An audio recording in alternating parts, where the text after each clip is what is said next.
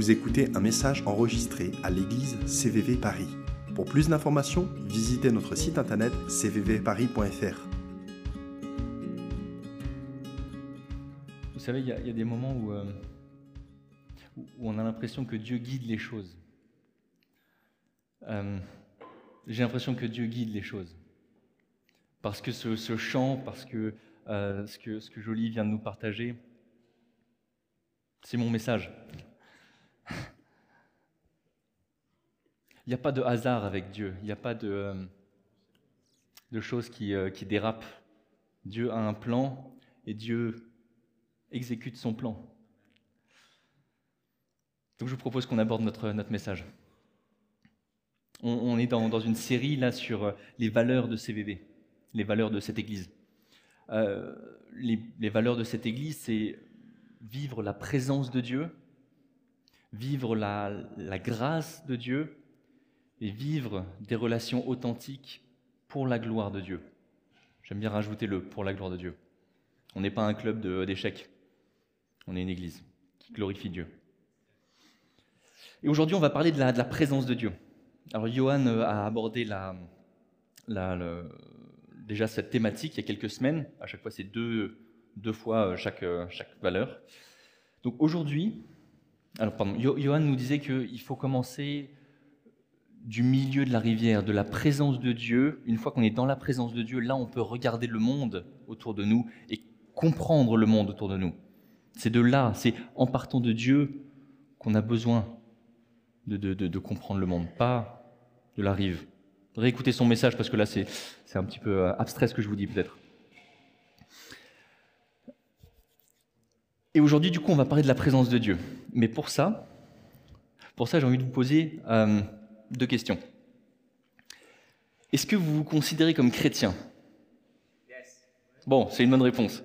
Si, si ce n'est pas le cas, bon ben, euh, bienvenue, parce qu'il y a des questions qui se posent ici. Je vous invite à vous poser la question. Mais si oui, si vous vous considérez comme chrétien, alors j'ai une deuxième question pour vous. Quand est-ce que vous avez vu Dieu la dernière fois? Vu Dieu C'est compliqué, hein T'as jamais vu Dieu Il y a un certain courant de, rationalisme qui pourrait vous dire Dieu, Jésus, je ne l'ai jamais vu, je ne l'ai jamais euh, entendu, je ne l'ai jamais touché, donc Dieu n'existe pas. Comment est-ce qu'on répond à ça, nous, en tant que chrétiens? Alors peut-être que vous avez eu une, révélation assez atypique de Dieu, qui vous apparaît en chair et en os. Majoritairement, ce n'est pas l'expérience chrétienne, en tout cas en Occident. Donc du coup, la présence de Dieu. Et je vous propose qu'on voit ce que la Bible nous dit par rapport à ça, et particulièrement l'apôtre Paul. Depuis le mois de janvier, si vous êtes dans cette église, vous savez qu'on a, euh, on a terminé notre précédente série sur l'épître aux Colossiens. On a fait 12 messages dessus. Mais parce que je suis un, mec assez nostalgique, je vous propose qu'on prenne un texte euh, dans l'épître aux Colossiens. Voilà. Ça, ça fait une, 13e prédication dessus. Mais ça va, c'est assez court. Le putsch. Colossiens chapitre 1, les versets 24 à 29. Parce qu'on n'en a pas parlé. Voilà. Maintenant, je me réjouis des souffrances que j'endure pour vous, car en ma personne, je complète pour le bien de son corps, qui est l'Église, ce qui manque aux persécutions dirigées contre Christ. Verset 29. Voilà pourquoi je travaille et je combats par la force de Christ qui agit puissamment en moi.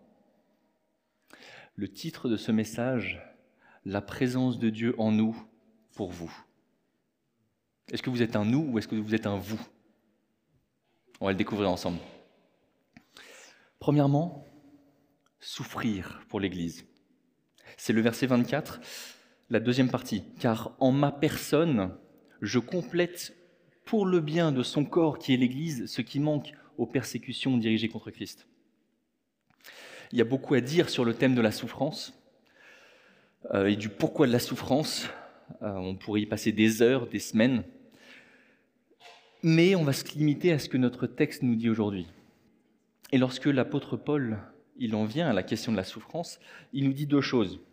il nous parle de la joie de souffrir, et il nous parle de quelque chose qui est incomplet dans ce que Christ a fait, dans ce que Jésus, Dieu, a fait. Il y a quelque chose qui est incomplet.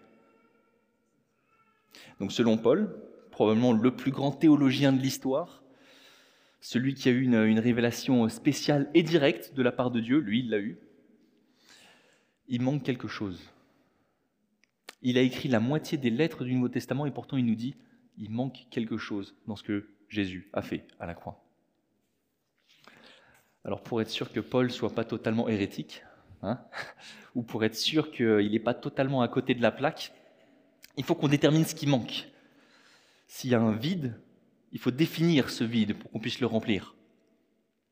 Et je vous propose euh, d'abord d'éliminer un petit peu deux choses que ne sont pas ce vide, deux erreurs d'interprétation, je pense. La première, c'est le purgatoire. Ben, qui est là devant, en avait parlé il y, a, il y a longtemps, il y a plusieurs mois, quand on faisait la série sur le credo. Retournez dans les messages, vous pourrez l'écouter. Le purgatoire, c'est euh, l'interprétation la plus répandue de ce passage. C'est quelque chose qui dit qu'après la mort, les souffrances du, chrétien ont un caractère expiatoire. On meurt, mais on va dans un petit endroit qui s'appelle le purgatoire, et là on souffre. On souffre pendant, euh, quelques dizaines, euh, centaines de siècles. Voilà, peut-être, je ne sais pas. Que ça, c'est assez rapide. Et finalement, ces souffrances qu'on expérimente nous permettent d'expier notre péché, de euh, payer pour nos fautes et de compléter ce qui n'a pas été fait à la croix. Parce que euh, quelques éléments de la croix, enfin quelques, quelques péchés sont trop grands pour la croix, donc il fallait quand même qu'on souffre un petit peu pour, après notre mort. Je pense que toute la Bible s'oppose à ça. Il est mort et c'est pour le péché qu'il est mort une fois pour toutes. Ça c'est Romains chapitre 6 verset 10. Il est mort une fois pour toutes pour tous les péchés. Il n'y a pas une seule chose qui ne soit pas mort à la croix par Christ. Deuxièmement, deuxième erreur d'interprétation, ce que j'appellerais l'interprétation flagellatoire. On prend un petit fouet, hein c'est pendant notre vie, ici, maintenant, tout de suite, là, euh, quand on complète les souffrances de Christ, c'est que par nos actions, on fait des choses qui complètent ce que Jésus a fait. Jésus a payé pour les péchés dans ma vie, dans votre vie, mais là aussi, il y a quand même des péchés qui sont un peu trop gros parce que tu es quelqu'un, c'est vraiment pas bien. Donc, celui-là, on peut quand même pas euh, dire que Jésus a payé pour. Ce serait trop facile. Du coup, eh ben, euh, il faut qu'on souffre un petit peu pour ce péché dans notre vie pour pouvoir l'expier.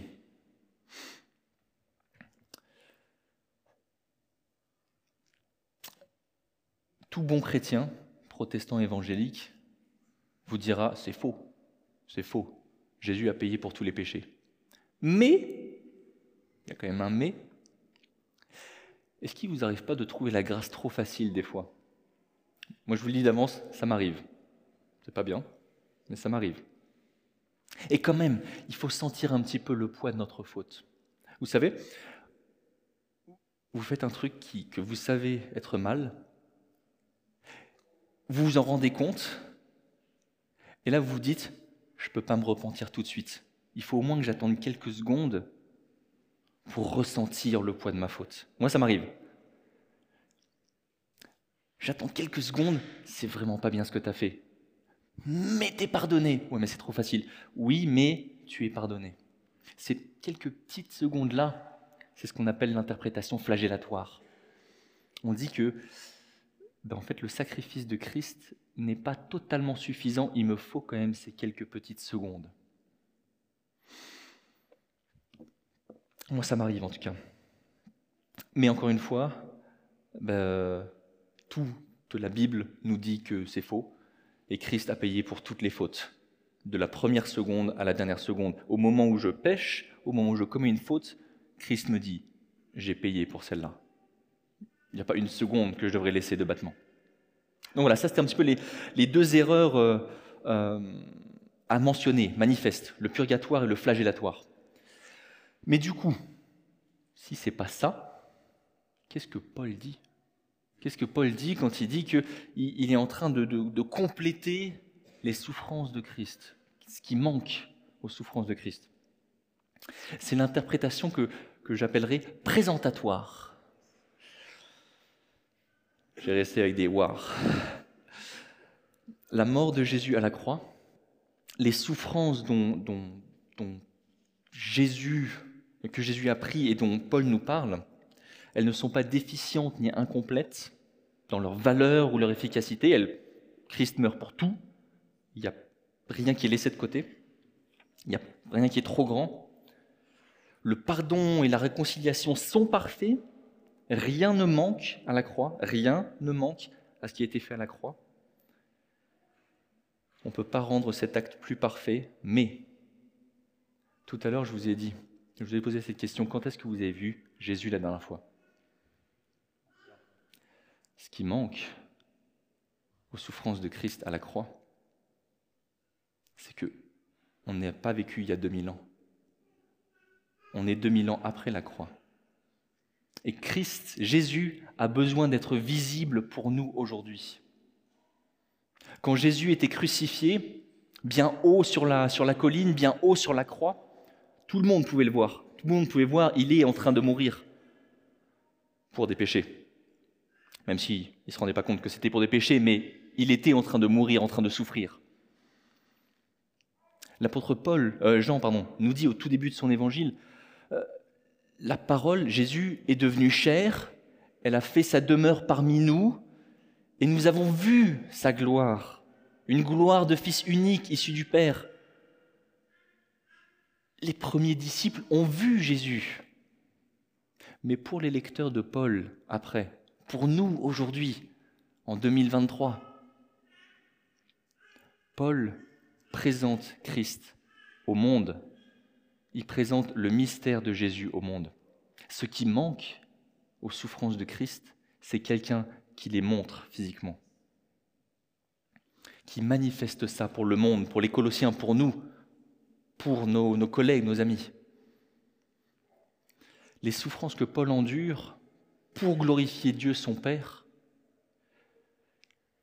parlent des souffrances que Jésus a endurées pour glorifier Dieu son Père. Lorsque Paul souffre pour les Colossiens, il est en train de montrer le chemin du salut, Jésus, et quand Jésus lui meurt à la croix, il accomplit le salut.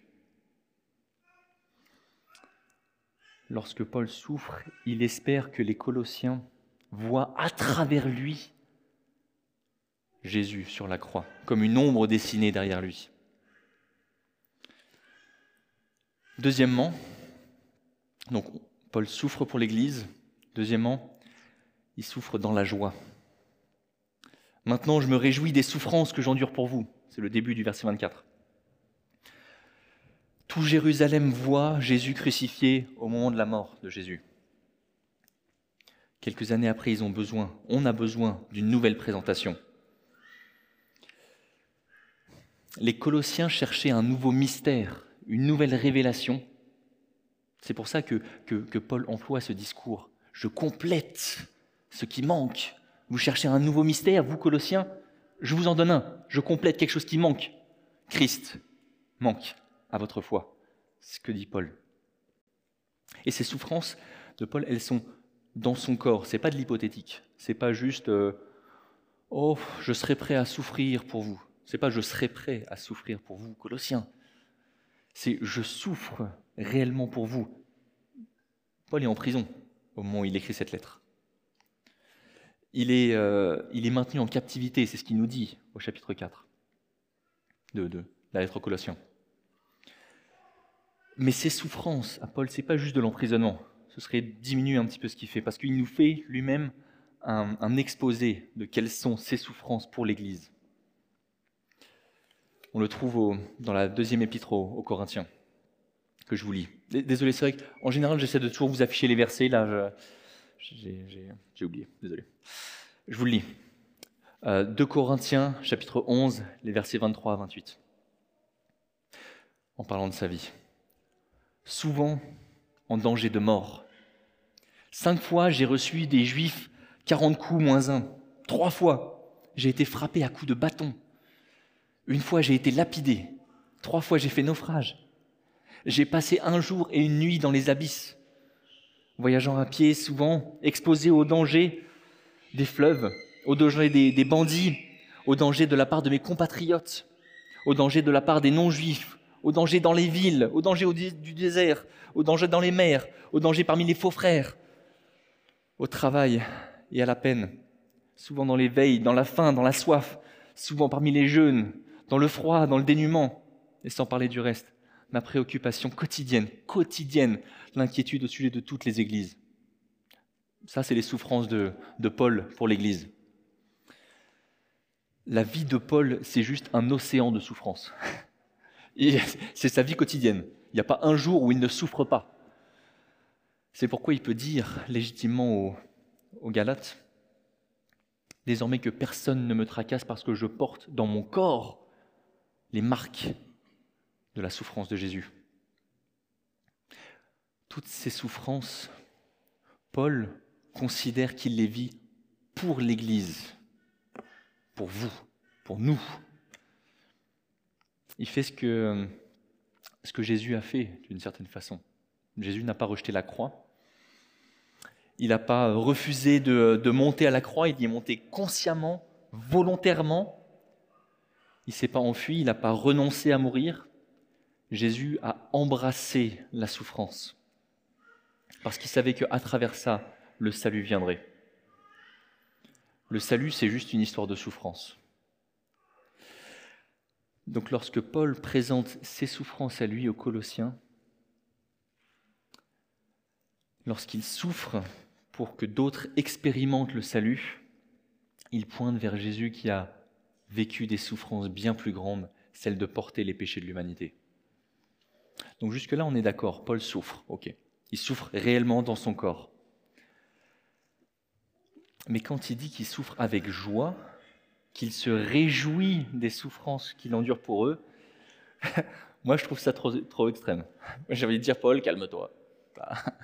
T'as déraillé, t'as fait fausse route. un petit peu trop de zèle de la part de Paul. Est-ce que, soyons honnêtes, hein, de vous à moi, est-ce que vous réjouissez de souffrir pour les autres? Moi non. On me dit, euh, tu vas souffrir, pas envie. C'est à peine si on accepterait de se sacrifier pour quelqu'un de très très bon. Souffrir pour l'Église, pour des, gens, non, non, c'est non. Paul le gênant, Paul, euh, Paul qui a des, phrases un petit peu euh, lourdes. Vous savez, quand, euh, quand on présente le, la Bible à, quelqu'un qui n'est pas chrétien, Paul, c'est pas le plus facile. On passe sur Jean. Jean, l'amour. Jean, euh, aimez-vous les uns les autres. Paul, je me réjouis de souffrir pour toi. Sois comme moi. Ok. Mais du coup, c'est quand même là, donc on ne peut pas le gommer. Donc il faut qu'on traite ce passage, il faut qu'on détermine ce qu'il veut dire. Et pour ça, je vois quatre possibilités. Quatre possibilités pour lesquelles Paul peut parler de la joie qu'il a au sein de la souffrance. De la joie qu'il a au sein de la souffrance et de la joie qu'il a à souffrir. Deux choses. Il se réjouit des souffrances et il se réjouit dans la souffrance. Quatre possibilités. Premièrement, Paul sait que ces souffrances peuvent montrer Christ. La façon dont on souffre peut montrer certains aspects de ce que Jésus a fait. C'est ce que j'essaie d'expliquer depuis tout à l'heure. Et c'est l'expérience que Paul a fait. Lorsque, euh, au début du livre des Actes, lorsque Étienne est lapidé, lorsqu'Étienne est lapidé, il dit Écoutez, je vois le ciel ouvert et le Fils de l'homme debout à la droite de Dieu. Paul est présent à ce moment-là il est en train de voir une personne qui souffre qui témoignent de Jésus jusqu'à la mort, et lui, il tient les manteaux de ceux qui sont en train de jeter des pierres, et il regarde. Et il sait du coup que voir les souffrances de quelqu'un qui est en train de souffrir pour Christ peut amener à une conversion. Parce que lui l'a expérimenté après. Les souffrances d'Étienne pointaient vers les souffrances de Jésus et y rendaient témoignage. Deuxièmement, Paul sait qu'une fois qu'ils ont fait cette expérience de voir euh, Jésus personnifié dans une autre personne, les Colossiens ou nous, on peut à notre tour devenir des modèles pour d'autres personnes, devenir des représentations de Jésus pour d'autres. C'est ce que Paul nous dit dans l'épître aux Thessaloniciens, chapitre 1, les versets 6 et 7. Et vous de même, vous nous avez imités, nous et le Seigneur, en accueillant la parole au milieu de beaucoup de détresse, avec la joie du Saint-Esprit. Vous êtes devenus un modèle pour tous les croyants en Macédoine et en Achaïe. Une fois qu'on devient chrétien et qu'on porte des souffrances, nous-mêmes, on devient représentation de Christ pour d'autres. Voilà pourquoi il se réjouit. Troisièmement, Paul peut se réjouir de ses souffrances parce qu'il sait que ces souffrances sont temporaires. De Corinthiens chapitre 4 verset 11, En effet, nos détresses présentes sont passagères et légères par rapport au poids insurpassable de gloire éternelle qu'elle nous prépare. Les souffrances, aussi terribles qu'elles sont, elles ne sont que passagères. Et euh, je suis presque gêné de le dire, parce que je sais que mon lot de souffrances dans ma vie quant à présent, il est faible. Il est tout petit comparé à ce que d'autres personnes ont pu vivre.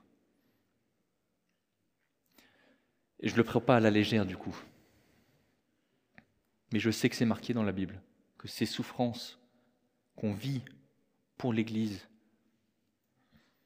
sont légères et passagères. Ça passera. Quatrièmement, Paul peut se réjouir de ses souffrances et dans ses souffrances parce qu'il sait que, d'une façon très bizarre, qui pourrait faire l'objet d'un message, je pense, ces souffrances produisent quelque chose. C'est le même verset 2 Corinthiens chapitre 4 verset 17. En effet, nos détresses présentes sont passagères et légères par rapport au poids insurpassable de gloire éternelle qu'elles nous préparent. Nos souffrances légères et passagères nous préparent quelque chose de glorieux. si vous souffrez aujourd'hui pour l'Église, ben en fait, il y a votre réalité là, et dans les cieux, ben en fait, il y a une gloire, quelque chose qui se prépare parce que vous souffrez ici. Je ne sais pas ce que c'est. Et je ne comprends même pas ce que Dieu ou Paul veut dire à travers ça. Mais quand on souffre ici, pour l'Église, une gloire se prépare pour nous. Voilà pourquoi euh, Paul se permet de dire qu'il est heureux dans la souffrance, il est joyeux de souffrir pour les Colossiens. Il n'est pas en train de fermer les yeux sur euh, la réalité de la souffrance, comme un espèce de nihiliste. Il est en prison. Il est en train de souffrir. Ce n'est pas du théorique, c'est du pratique pour lui. Mais c'est possible parce qu'il a appris un secret. Il a appris un secret que beaucoup ne comprennent pas ou que euh, beaucoup refusent d'accepter. Ce secret, c'est que ce n'est pas les circonstances qui déterminent sa joie, c'est sa joie qui influence ces circonstances. Ce n'est pas les circonstances qui déterminent sa joie, c'est sa joie qui influence ces circonstances. La vie chrétienne n'est pas facile, Mais la vie chrétienne, elle est remplie de joie. Je suis heureux d'être chrétien. La vie chrétienne, c'est une vie remplie de bonheur. au sein de la souffrance, au sein de la tristesse, au sein des persécutions, au sein des, choix difficiles, des privations, mais plein de joie. Aussi, je me réjouis au milieu des souffrances, parce qu'elles produisent quelque chose. Mes souffrances présentent Christ au monde. Donc lorsque Paul dit aux Colossiens, je me, je me réjouis des souffrances que j'endure pour vous, il sait que ça produit quelque chose chez eux. Les circonstances de Paul, en prison. La joie de Paul, connaître Jésus et parler de Jésus autour de lui.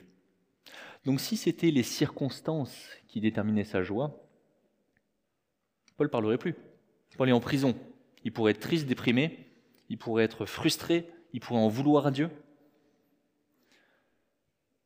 Mais si c'est sa joie qui détermine les circonstances, alors il peut sortir des textes totalement fous comme je me réjouis de mes souffrances.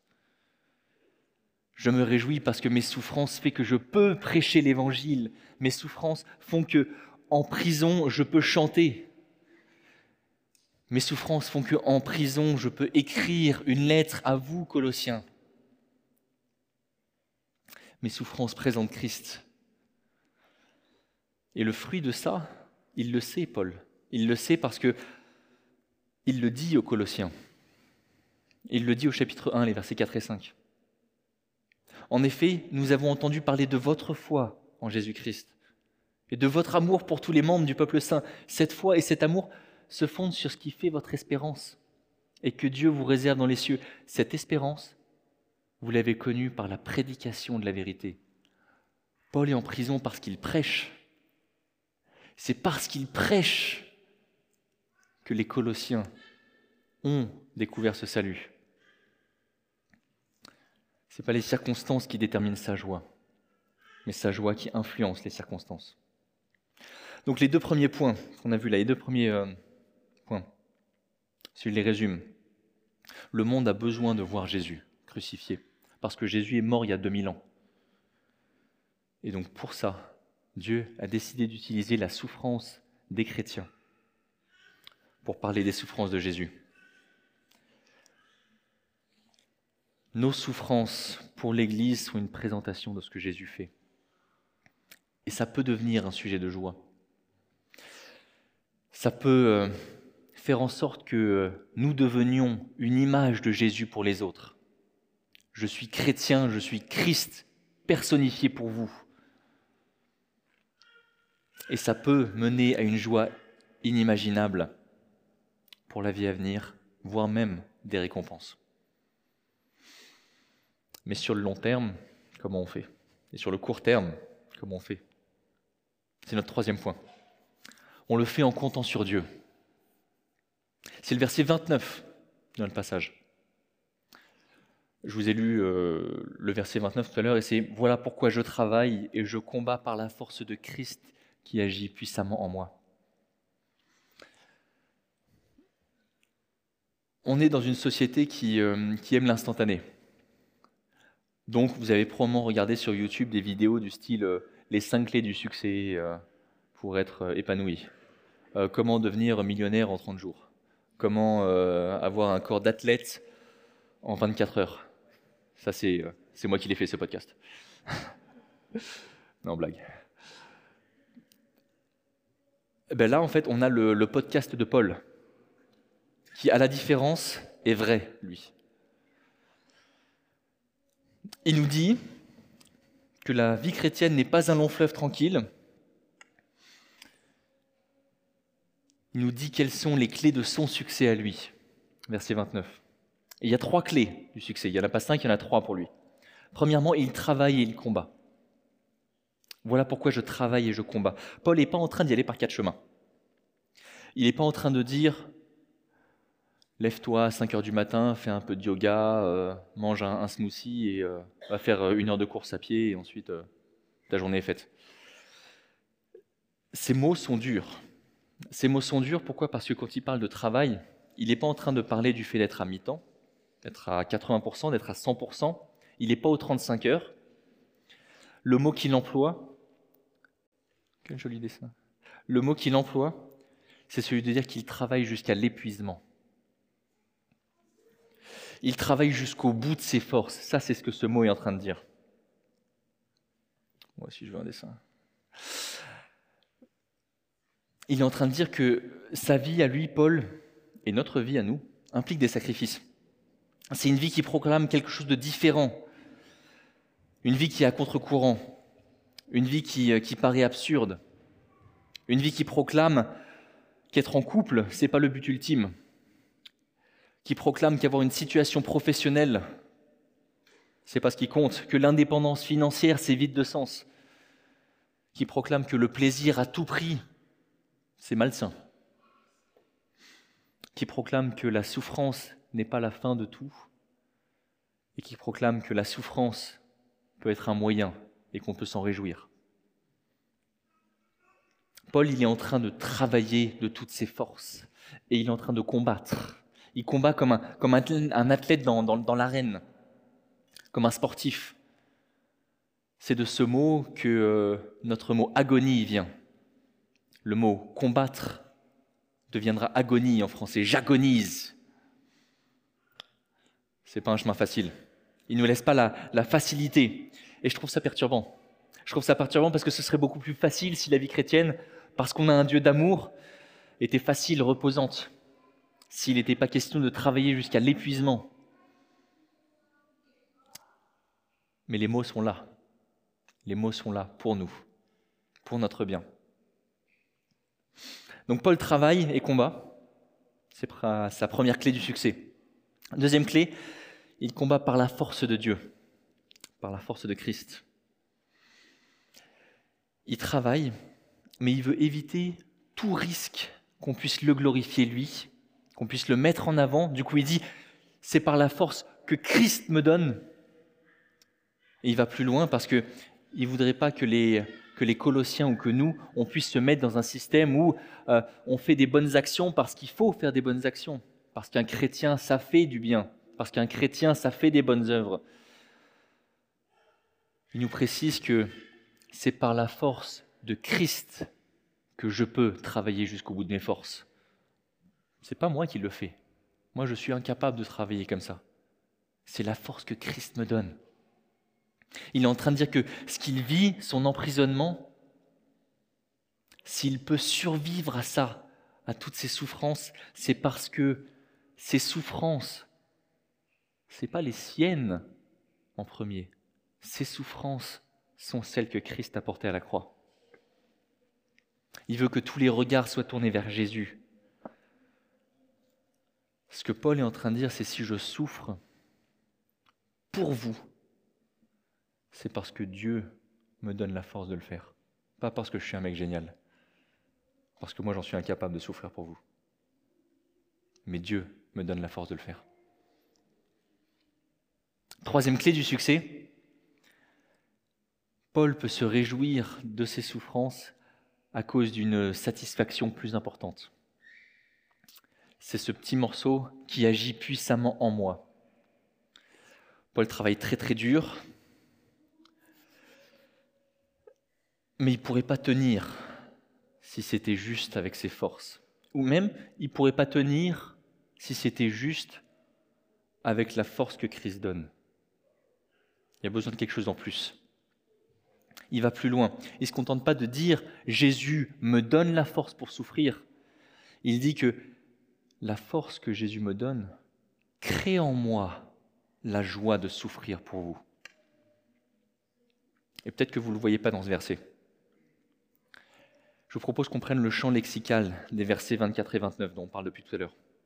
les mots, c'est ceux de force, puissance, épreuve, joie tous ces mots, on les retrouve dans un autre verset au début de la lettre. Au verset 11, chapitre 1, verset 11, Dieu qui vous fortifiera pleinement à la mesure de sa puissance glorieuse pour que vous puissiez tout supporter et persévérer jusqu'au bout, et cela avec joie. Dieu est celui qui crée en Paul cette force et cette joie. Dieu crée en Paul un désir nouveau un désir contre-instinctif, un désir de se réjouir dans ses souffrances et de ses souffrances. Je suis heureux de souffrir pour vous, parce que ça glorifie Dieu. Et si ce verset n'est pas assez convaincant, je vous en propose un deuxième. Un Thessalonicien, que je vous ai lu d'ailleurs tout à l'heure, un Thessaloniciens chapitre 1 verset 6.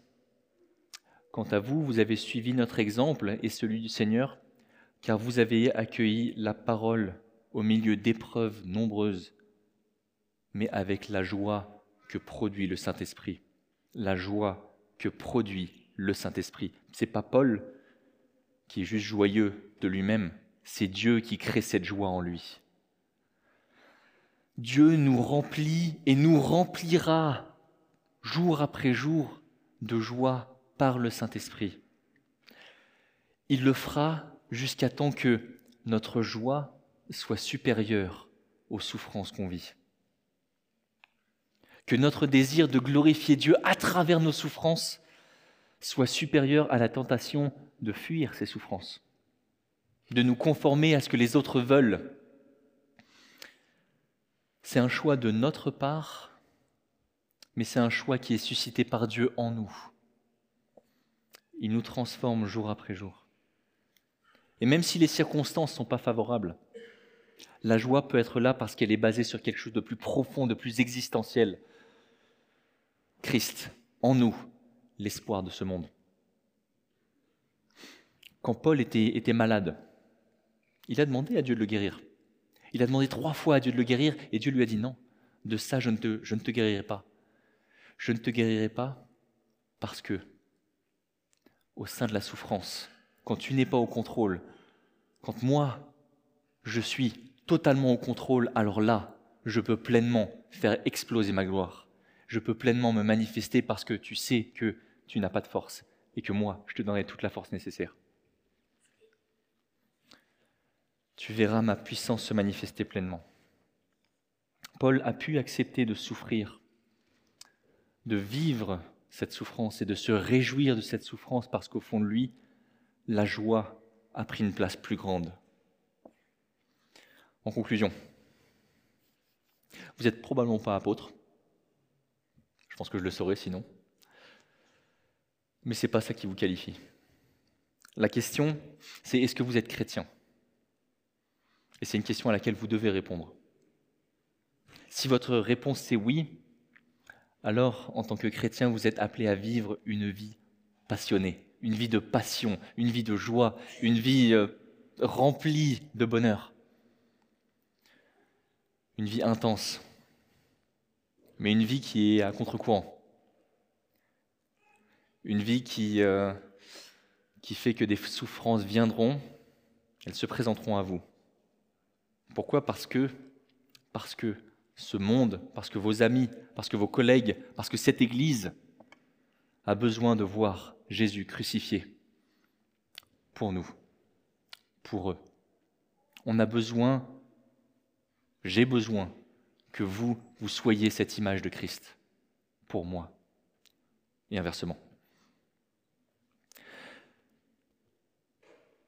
On pourra alors se réjouir des souffrances qu'on endure les uns pour les autres, parce que cette joie est là. vous n'avez pas besoin d'être apôtre, ni même responsable d'église. Vous avez juste besoin d'être vous. Être vous dans vos circonstances, dans votre vie, dans votre travail, dans vos relations, dans votre sphère d'influence, votre sphère relationnelle.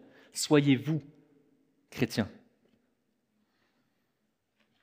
Aujourd'hui, si Dieu est présent au milieu de nous, c'est aussi parce que des chrétiens sont là et qu'ils sont cette image de Christ. Parce que moi, quand je vous vois en train de louer, je sais que Dieu est en vous et que Dieu est présent au milieu de nous. Si on peut expérimenter cette vie chrétienne pleine de joie, c'est parce que Dieu nous fortifiera pleinement à la mesure de sa puissance glorieuse, pour qu'on puisse tout supporter, tout supporter et persévérer jusqu'au bout. Et tout ça en le faisant avec joie.